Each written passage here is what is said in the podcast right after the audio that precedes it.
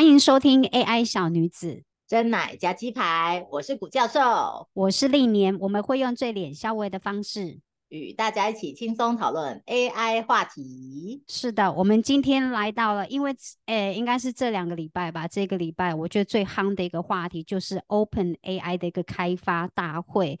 那我知道，因为我的同文层里面大家全部都在讨论这件事情，但是老实讲，我不是工程师，然后他们里里面的一些什么新的技术，我只是觉得看了，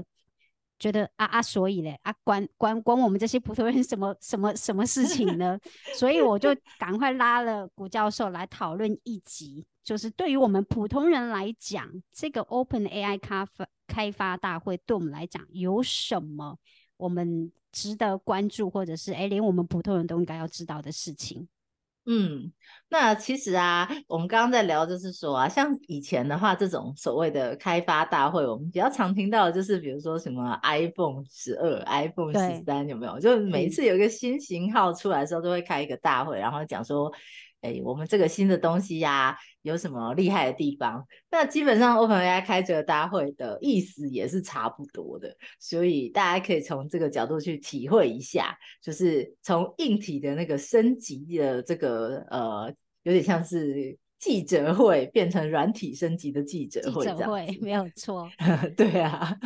好，那我们今天的会就几点，就是我大概收集了一下，然后可能对我们不是工程师背景的，可能会有相关的一些一些话题，我们把它提出来，然后问一下老师，就是这个对我们来说，呃，有什么样功能的升级，或是我们我们可以再使用，或者是可以增进我们效率的地方。像第一点就是。在那个 Open 大 Open AI 的开发大会里面有提到，他说他推出了一个叫 GPT Four Turbo 这样子的一个版本，然后他就说这个是 GPT Four 的定进阶版本，然后呢，它重点是具有一百二十八 K 上下文视窗，这公公的这点呢，我光是这边我就听不懂这什么意思，就就对每个字都懂，但是串在一起就不懂。然后呢，允许了相当于三百页文本的提示，然后对，就大概就大概这些，所以他是说输入成本降低了三倍，输出的成本降低了两倍，然后它的资料库，这是不是应该是资料库增加更多知识？它的模型的资料已经从二零二一年的九月更新到二零二三年的四月，所以老老师要不要跟我们解释一下这个这个到底是什么意思？哦，这里的资讯量啊有点大，其实它是三件事情。那我们这三件事情就分开来讲一下。好，那第一件事就是，呃，我们先看到 turbo 这个。通常我们的一个东西如果后面加一个 turbo 的话，就是它基本上这个东西是理论上是差不多的东西，但是你就是变强的一个东西。对，所以通常我们就讲要叫 turbo。那所以他说是进阶版本嘛？那进阶版本第一个功能上下文视窗，上下文视窗这件事情啊，如果大家不写程式，然后只看到上下文视窗，然后前面有一个数字叫一百二十八 K，就会觉得，嗯，这个全部组起来到底是什么意思呢？对啊，我还以为是是那个什么，对，就是就是往上面上上面看的视窗跟下面看视窗，就这样。但是对我知道不是这个意思。我刚刚想一想，其实有一个很好的类比方法，就是你可以把它想象成考试可以带的小抄。哦，嗯，对，就是平常你本来就有念书嘛，所以你本来就有一些知识，对不对？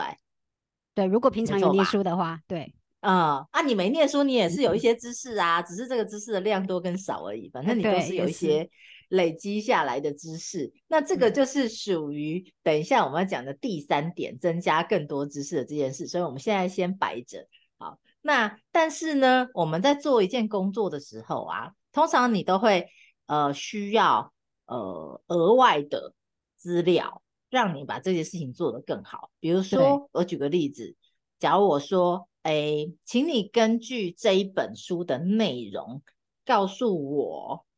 告诉我某某某某事情，比如说报告诉我这个男主角最后到底有没有结婚？假如这样好了，我问你这个问题，根据这本书的内容，那问题是说，如果你的 GPT 没看过这本书，那不是不行吗？嗯，他要看过这本书嘛，对不对？嗯，所以通常我们会做的事情就是把这本书的内容丢给他，然后跟他讲说你你看这本书看一看，然后他跟我讲再告诉我有没有对对跟我讲。对，好，所以这就是一个像小抄的概念，就是你考试的时候呢，你可以把这本书的内容先抄好，然后你要考试的时候，你就可以带进去，然后你就问问问你关于这本书的内容的时候，你可以看你的小抄，然后来回答问题。那我们的 prompt 也是类似的感觉，就是虽然我有很多的知识，可是我对这本书本身的知识不确定是都有的，而且因为你问的是这本书，所以我只能看这本书回答。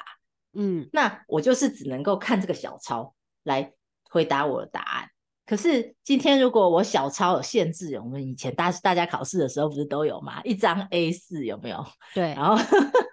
大家都会很很努力的把那个字写的很小，有没有这回事？就是对，尽量尽量把它把它挤进去。对啊，所以就表示说这个小抄如果越大的话，我可以放的东西就越多嘛。嗯，对不对？那我对们大家都会希望放的很多，比如说，假如你今天问一个问题是根据六法全书，这个人有没有违反什么法律？那问题是你六法全书放不进去的话，你怎么做这件事？嗯，所以如果你今天有一个很大的这种，这就叫做上下文视窗啊，其实它就翻译成这样子，但是其实它就是 contest，它的原文是 contest。所以如果你有、啊你 OK，有，对你有，你可以有这么大的一个 contest，好，就是呃六法全书全部都塞了进去，那你当然就是可以回答六法全书的问题啊。所以我们大家都希望它的这个呃所谓的 contest 是越大越好，嗯，然后你的所以这个就代表说我可以为他的资料量变大了，他可以参考的资料量也变大了。对，就在这个问题这个问题的期间，哦，你现在这个问题的期间，所以也就是说，哎，那你看他说相当于三百页文本的提示哦，就是提示嘛，提示其实就是小抄啊，就是我考试不是给你一些提示，然后你就看这些提示回答问题，对啊，所以你有三百页的小抄可以看的意思，那其实真的还蛮大的耶。哎，所以如果说如果说这本书它大概是三百页左右的，就代表说这个是它可以承载的一个资讯量。对对，好，所以所以当然现在像呃下面有提到一些 API，或者大家可能会知道，ChatGPT 有 API 有所谓的知识检索功能，那个就是说你没办法一次把全部的知识都给他，所以你只好还要用找的，所以你嗯才要检索嘛。嗯，那当然就是你这个如果已经超大的时候，你就是可以释放很多东西。嗯那就不用烦恼这些事情。所以我们的提示的或是所谓的 context 变大，它可以允许的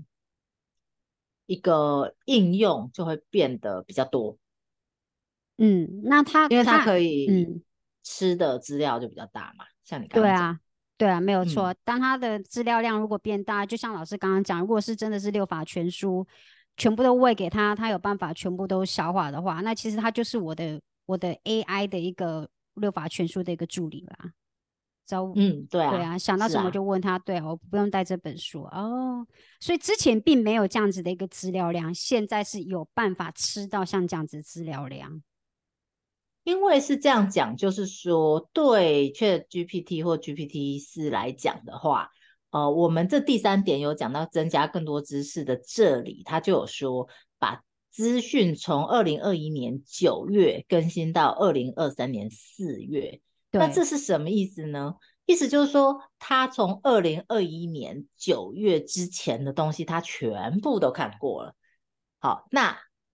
我们也不能说全部都看过，说他他们拿得到的资料啦，因为有一些嗯还是私人资料，你不可能拿到，当然不可能看过。嗯，那拿得到的资料他都看过了，那他也都学过了，所以他可以回答这个时间之前的问题。嗯，那可是如果你需要做的事情是跟现在比较有关系。对，跟现在比较有关，或者是你是私人资料，你本来就都没让别人看过，就算你在二零二一年之前的资料，你就是都没让别人看过的话，他也不可能看过。那这个时候就是你问他问题的时候，你要自己再提再提供提供资料给他，嗯。对啊，那这个时候你就需要有比较大的呃空间让你去提供资料，那这是一种。那另外一种是说，我们问问题的时候，有时候我就是说，你一定要照这个回答哦，你不可以照别的时候你看到的别的东西去回答。哦，意思比如说，嗯。阅读测验好了，阅读测验的考试，对吧？嗯，阅读测验不是都会说你看这篇文章来对，看这篇文章，对，依照上面这篇文章回答下面的问题。对，如果你今天的应用啊是想要问这样子的东西的话，你也会需要比较大的文本，这样你就可以把这篇文章放进去嘛。对啊，那如果你没有办法，你如果很小的话，你连这个文章都放不进去，你就没办法做阅读测验这件事啊。嗯，没有错。所以基本上它这个嗯意思就是它的资料量吸收跟输出的都变大了，大概就这个意思。嗯，应该是输输入的，哦就是输入的，OK，对他看的看的东西可以变多。好，那这就连接到我们刚刚讲的这个第二点，好、定价显著降低这件事嗯情。嗯，那这可能就是要看大家知不知道说 ChatGPT 是怎么收钱的，我知道啊，N 因为它收 user 钱，N user，我现在就被收啦，每个每个月六百六百块台台币吧，我对我记得没错的话，不是这个六百块台币是订阅制的，但是呢，如果你今天真的是一个就是写程式开发一个软体，然后嗯每天都要不停的用，然后嗯用它的 API 的话，它的收钱是依照你输入多少字跟输出多少字，它叫来收 token 费哦，来收费的。对，所以哦你所有丢进去的东西跟所有吐出来的东西都要算钱。Oh my god！所以它根本就是扒了一层皮，再扒一层皮耶，它是两层皮耶。嗯，应该说它开上下文市场，大家就很开心，然后大家就会想用。可是我想，就是应该也会有人觉得说，如果我每次都丢那么多东西进去的话，那我是不是就是钱也会变贵？那钱一定会变贵嘛。对呀、所以，对呀、所以你的成本降低，输出出，不然你看这里为什么我输入成本还有输出成本，就是因为它输入跟输出都算钱。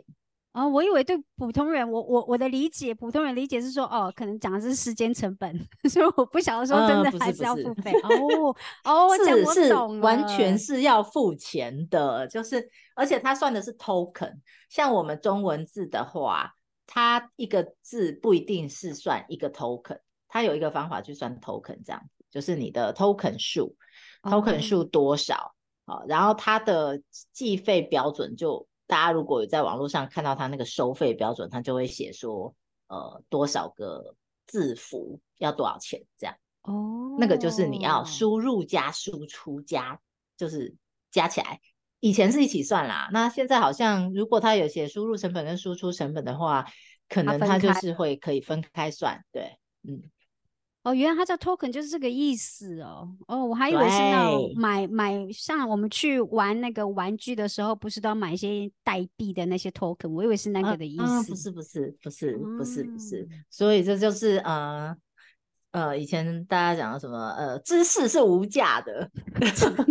没有，它是每一个字都要钱，都要钱不是的无价，对，每一个字都要钱，对，好哦，所以那这个就是第二个。嗯，那第三个对不对？就是增加知识嘛。对，那增加知识增加到二零二三年四月的话，我可以举一个例子给大家听，就是说，如果大家去问 Chat GPT 说某某呃股票的股价是多少钱，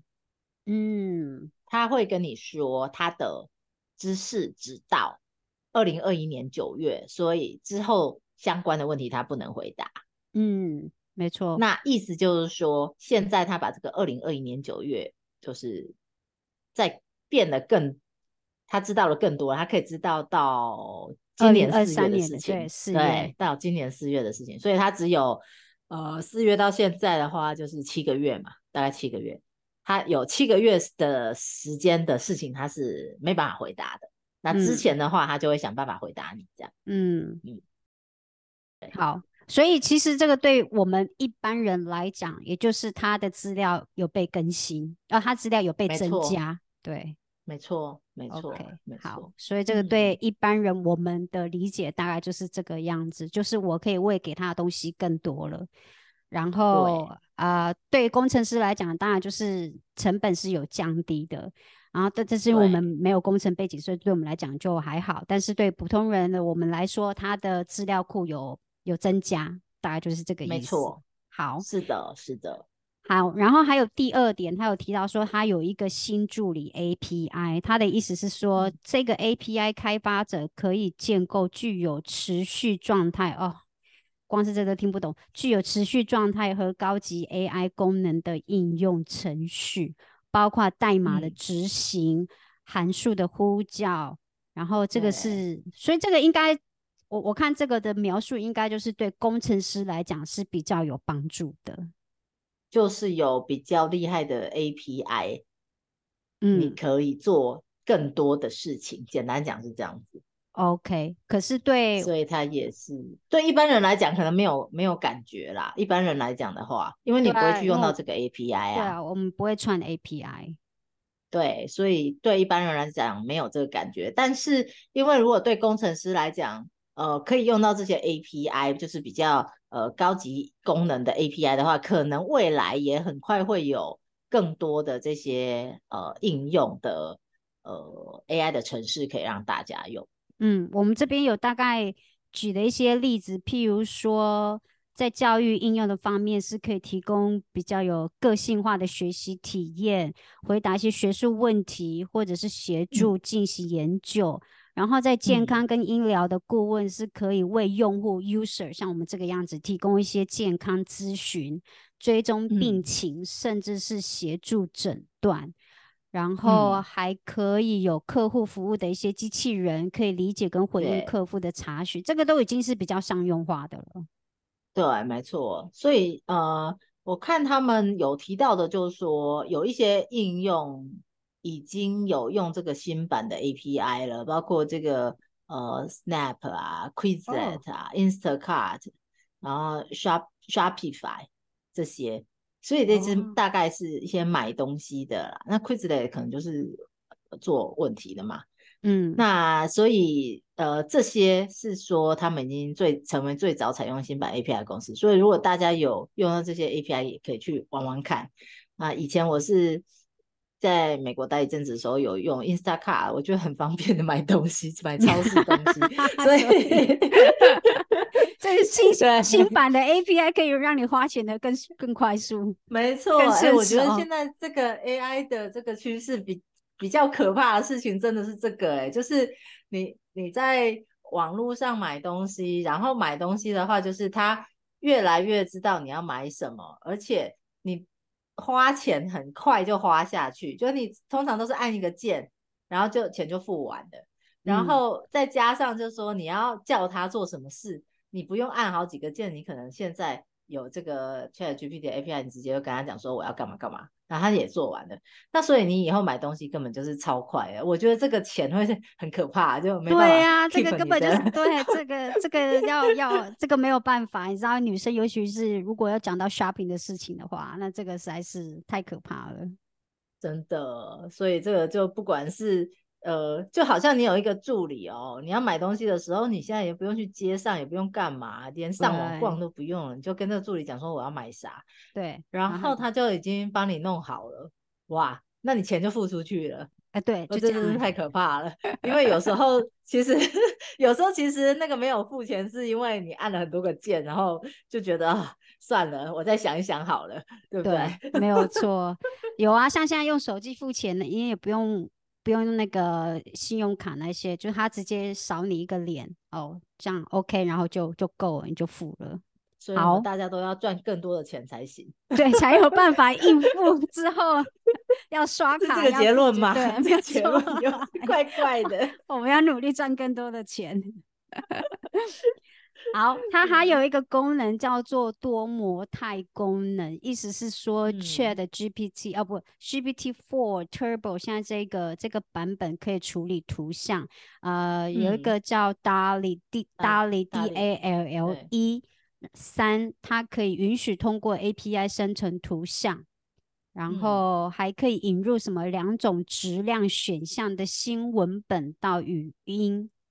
对，到语音的一个这个我真的是也听不太懂，但是我的确是有透由他来做一些我们社群的一些一些。需要的图片，我必须讲它的生图功能比 Canva 还要好用。我 Canva 那时候，因为他们最近 Canva 也有上那个 AI 的生图的功能，然后当然就是很简单，你就是给他一些指令，你想要什么什么，他就生给你。可是我发现他怎么生，他就是没有办法要我要的那个图，所以最后我还是自己来。可是我那时候，呃，我现在有有用那个升级版的 Chat GPT，我真的是用它的生图，然后我发现，哎，它真的，我只是跟他讲，我要一个，我要一个跟 AI 机器人，你知道 fall in love 的图案，然后它就出来了，嗯，还很好看呢，所以我觉得有它这一点，我有惊讶到，而且我觉得比 Canva 好用。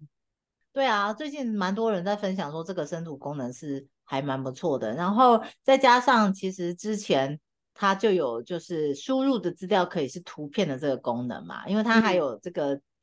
这次的这个开发者大会还有连这个图片的，就是多少的图多大的图片要收多少钱，这个计费标准也都出来了。所以呃，现在的话就变成说，你输入可以是图片，输出也可以是图片。那输入可以是图片的这件事情其实是蛮好用的一件事情，因为嗯，我们有时候啊在处理很多资料的时候。我们人是看到图，我们理解它是什么意思。但是对电脑来讲的话，它要处理这些资料，有一个比较就是方便的方法。我们是说比较方便的方法，因为在现在来讲，因为大型语言模型能力比也是蛮强的，所以一个方便的方法是把图里面是什么东西，把它写出来，就是描述出来这张图在干嘛干嘛干嘛干嘛这样，然后再跟其他的文字资料一起呃结合在一起。就可以做很多很多的事情，这样，所以这其实是一个蛮不错的功能，我自己觉得。所以，而且我们尝试过，就是用 GPT 四去分析一些图片哦，它其实做的蛮不错的。所以，我觉得大家如果有分析图片的需求，可以试试看。嗯，可是大家什么时候会需要 用到分析图片的需求？譬如说，譬如说在购物的过程当中。这张图跟这图片的需求是，嗯，老师研究会用得到。我只是在想，我们普通人什么时候会分析图片的需求？有啦，有时候如果我是要找找同样这款包，看可以可不可以找到其他其他同样这一款类似款项的包，但是这其实 Google 的一些生图的，就是一些图片搜寻。是也算是找图啦，对啊，它不是分析图片，你这是找图，对，所以分析图片是是说你给他这张图，然后你可以问他说这个左上角的东西是怎么啦，或者呃这个里面的这些东西是怎么啦，或者是说你可以问他说哦这个这个这张图里面的是一只狗吗？还是？哦，总之就是你可以针就是对这张图问问题。那当然，另外一个就是说，你也可以要求他描述这张图的内容是什么。那因为有时候这是这个功能是会有需要的，因为呃，我们很多时候是会有文字版跟图片版。对，没有错。对，是的，你就可以直接叫它产生这个图的文字版描述。嗯，那。这个功能有时候我们也会用到，所以就是除了说我们生成这张图的描述之外，也可以对这张图问你想知道的事情。嗯，我觉得这个对小朋友来讲可能会蛮有帮助的，因为通常他们不不懂看字嘛，他们只看得懂图。嗯嗯嗯，这如果对小小朋友还不不知道该怎么使用这些文，就是不不认字，然后也不会写字的时候，不过我们家小朋友现在都几乎都用语音的啦。对啊，所以这次的他也有提到的一个新的这个 Whisper 第三版的样子。那 Whisper 其实是一个语音转文字很强的一个模型嘛，所以它也有这个版本，就是在在加在。升级版，升级版，对，所以其实它现在是语音、影像跟文字的功能，就几乎都已经有绑在一起了。哇塞，哦，那这样子，这个是有有这样子有强大，这样对对我们一般人来讲，我觉得语音是最方便的了。嗯，所以其实现在在用 App 的时候，也可以语音输入啊。你现在有用语音输入吗？呃，没有，我我真的不是，还不是很习惯对机器讲话哎。你要你要那个他长得像一个帅哥，你才要跟他讲话。我知道，我我可能会需要这样子。你知道，像有时候用 Line 啊，我都还是习惯用用手写。然后我朋友都问我说，为什么不直接对 Line 讲话就好？我说，走在路上，然后你直接对着手机用 Line 讲话是一件很奇怪的事情。所以，我我真的对我很不习惯。但我知道，像我一些中国朋友用 WeChat 的时候，他们就会这个样子。但是我真的还是没有办法。但我们家小朋友不管他，只要用到 iPad、用到电脑、用到你知道荧幕的，他一律都用讲话的。嗯，对，我发现我们有这样子的一些使用上的一些行为是不一样，所以我才觉觉得说他那个语音的部分对小朋友来说会比较方便。嗯，语音的部分，eventually 最后会对于不太会用电脑的人也会很方便。嗯，因为我们是属于重度使用、常常打字的。但是，比如说在我们的上一代年纪比较大的长辈，嗯，他们可能打字就没那么快。所以，对老师，你刚 讲到这个真的有好笑。你知道，我妈有一次就是用。用他用语音的方式，然后写出就是打打一些文字出来，然后呢，他就他其实讲中文就好了，但是他忘记，因为他他他都用台语讲，结果他用台语讲，就他一直在对那个 line 讲话，说哦，卡等我后像像像，你知道打电话给谁谁谁，然后就一直讲不出来，line 一直没有出字啊，那个字都很奇怪，然后他后来我们才发现，我们在旁边都已经笑呆了，因为才发现。这一个语音它没有办法去辨识台语，它只有办法辨识中文，所以其实还是有这样的差别。现在台湾的语言模型也是希望可以有台语的部分，我觉得我觉得会有需要。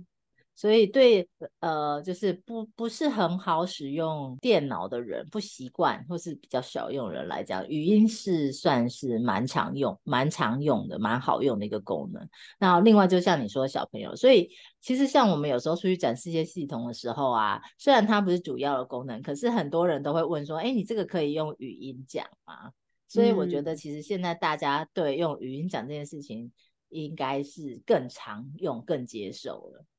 好，然后他还有一点，他有提出说，他们可以重现输出，引入一个新的种子参数。呃，对，这个这个我也是完全 看不懂他在写什么。他是说这个用于模型的可重现输出，有助于测试跟调试。这是的，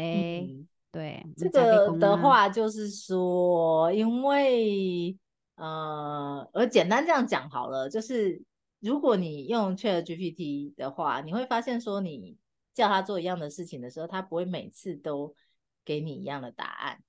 那这个对于我们在测试的时候，当然很不方便啊。因为我们要测试的话，我们就要知道说，如果我这样测，它会这样；那那样测，它会那样。所以哪一个比较好？可是如果我每次测一样的东西，它都给我不一样的回答，那不就是测试出来就不准？对对，OK，好，这样子我有听懂。OK OK，对。对，所以我们会希望说，它有一个功能，你可以让它就是有一样的输出的时候，它可以控制这件事情。可是这对我们普通人来讲，应该就没有没有没有，这比较像是工程师会用的功能啦。所以这个功能就是呃，没有在写程式用 Chat GPT 的人可以那个跳过跳过这样。没错。但是我觉得接下来我们要谈的这件事情，跟一般的普通人应该还会，我觉得关系会比较大一点，就是它可以建构个人的 GPT，然后它还有 GPT 的一些商店，对不对？好像好他现在是说，你只要跟 GPT 的 Builder 对话，说出你的需求，就可以帮你量身定制一个 GPTs。对，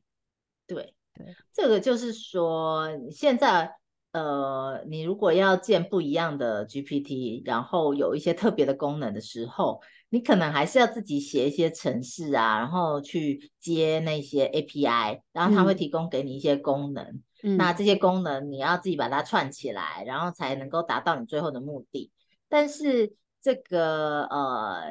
GPT Builder 就是一个 Builder，就是它帮你建的意思嘛，所以其实它就是说。呃，你现在可以用聊天的方式，就是你跟他讲说你想要做什么样的一个 GPT 出来，那你就跟他讲，然后跟他讨论说，哎，我想要他可以这样，可以那样，然后这里要怎么样，那里不能太怎么样，就是你跟他说你要什么，然后最后他就会做出一个 GPT，是根据你刚才的这个需求想要做的事情去产生出来的。那产生出来之后呢，因为这是一个克制化的嘛，就是你去想说，哎，GPT 可以做什么事情，在我的想象中，我可能一个。呃，非常呃 genius 的 idea，很天才的想到说，哎，我可以用 GPT 啊，然后做一件这件事情，做好了之后，哎，大家也可以用啊，所以我可以像这个 App Store 一样，把我做好的 App 放上去，然后可以卖钱呐。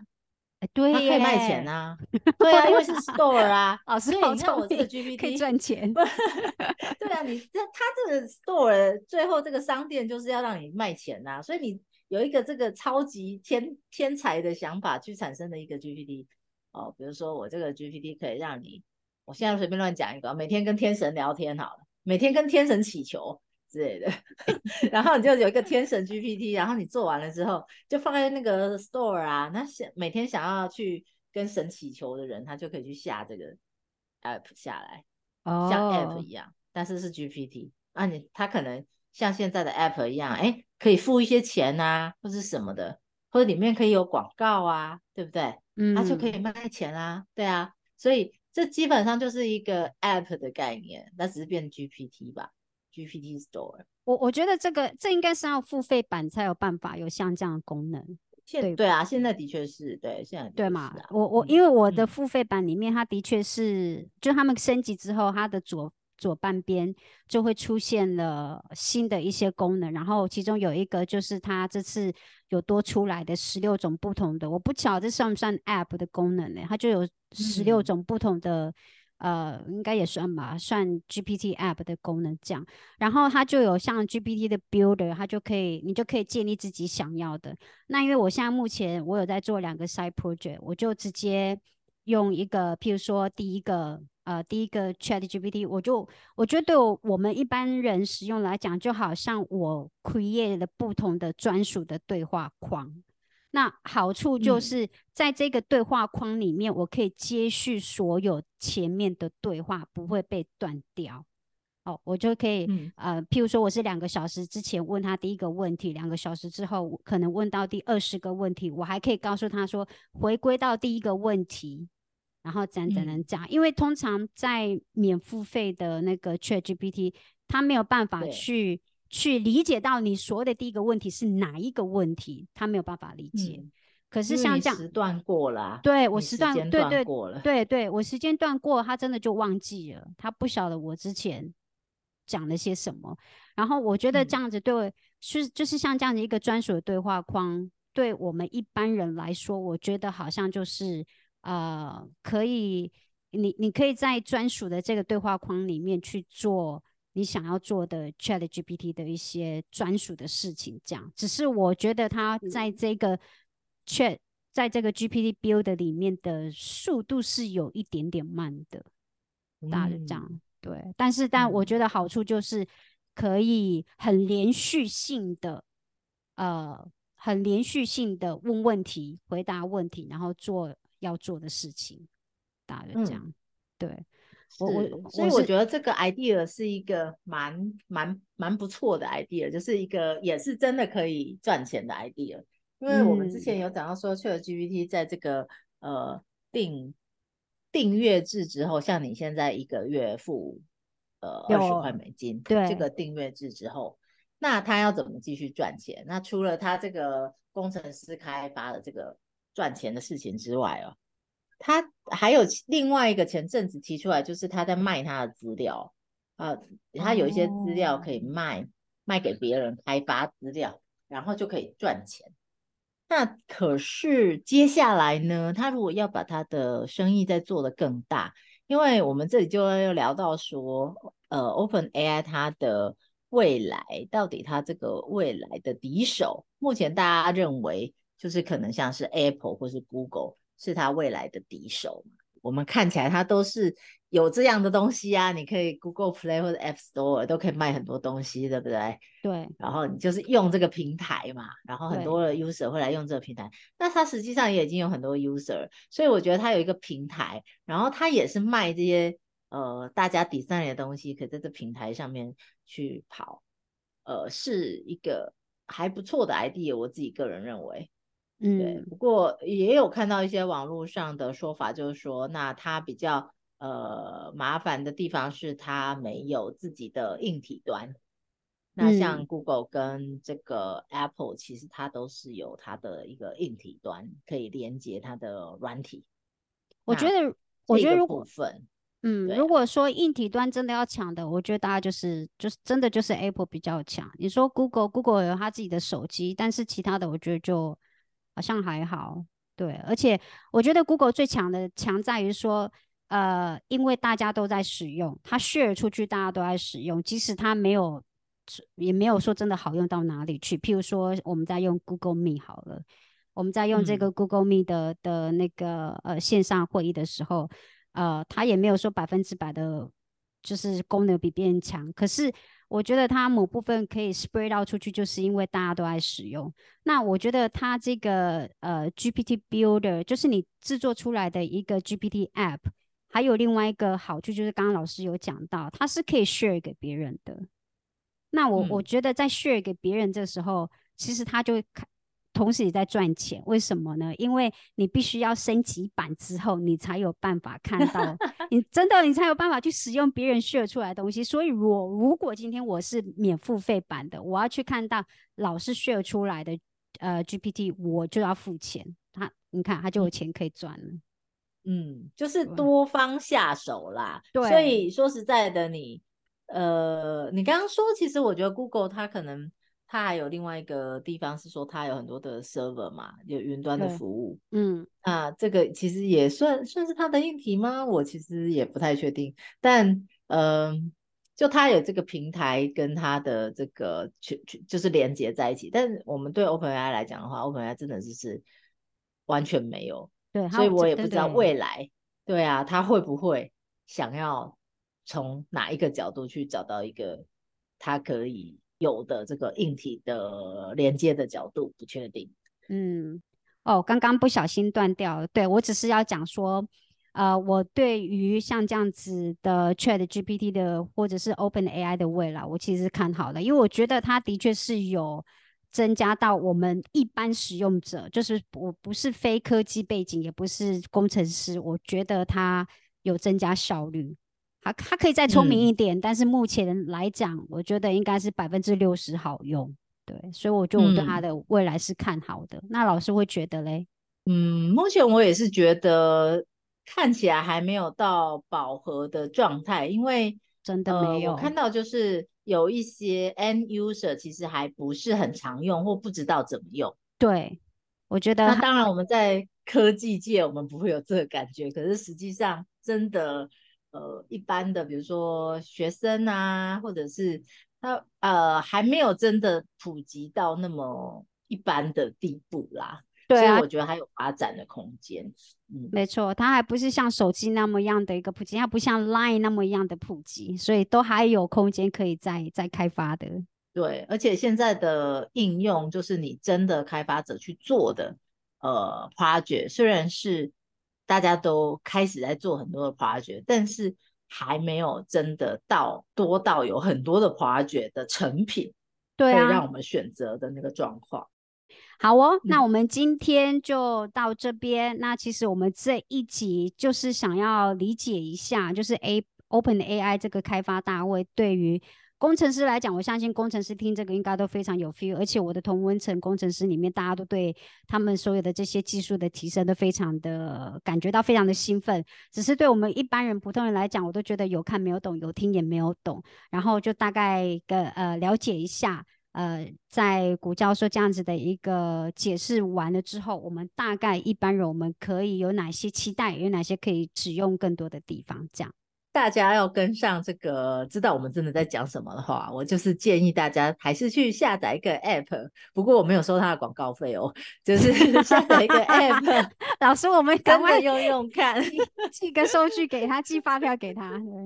对，真的好。那我们今天就讨论到这边，有什么样的问题，请大家再留言给我们，然后期待我们的下一集分享给你的朋友。谢谢大家。好哦，大家一定要记得听哦。大家拜拜喽，拜拜，下期见。好，拜拜。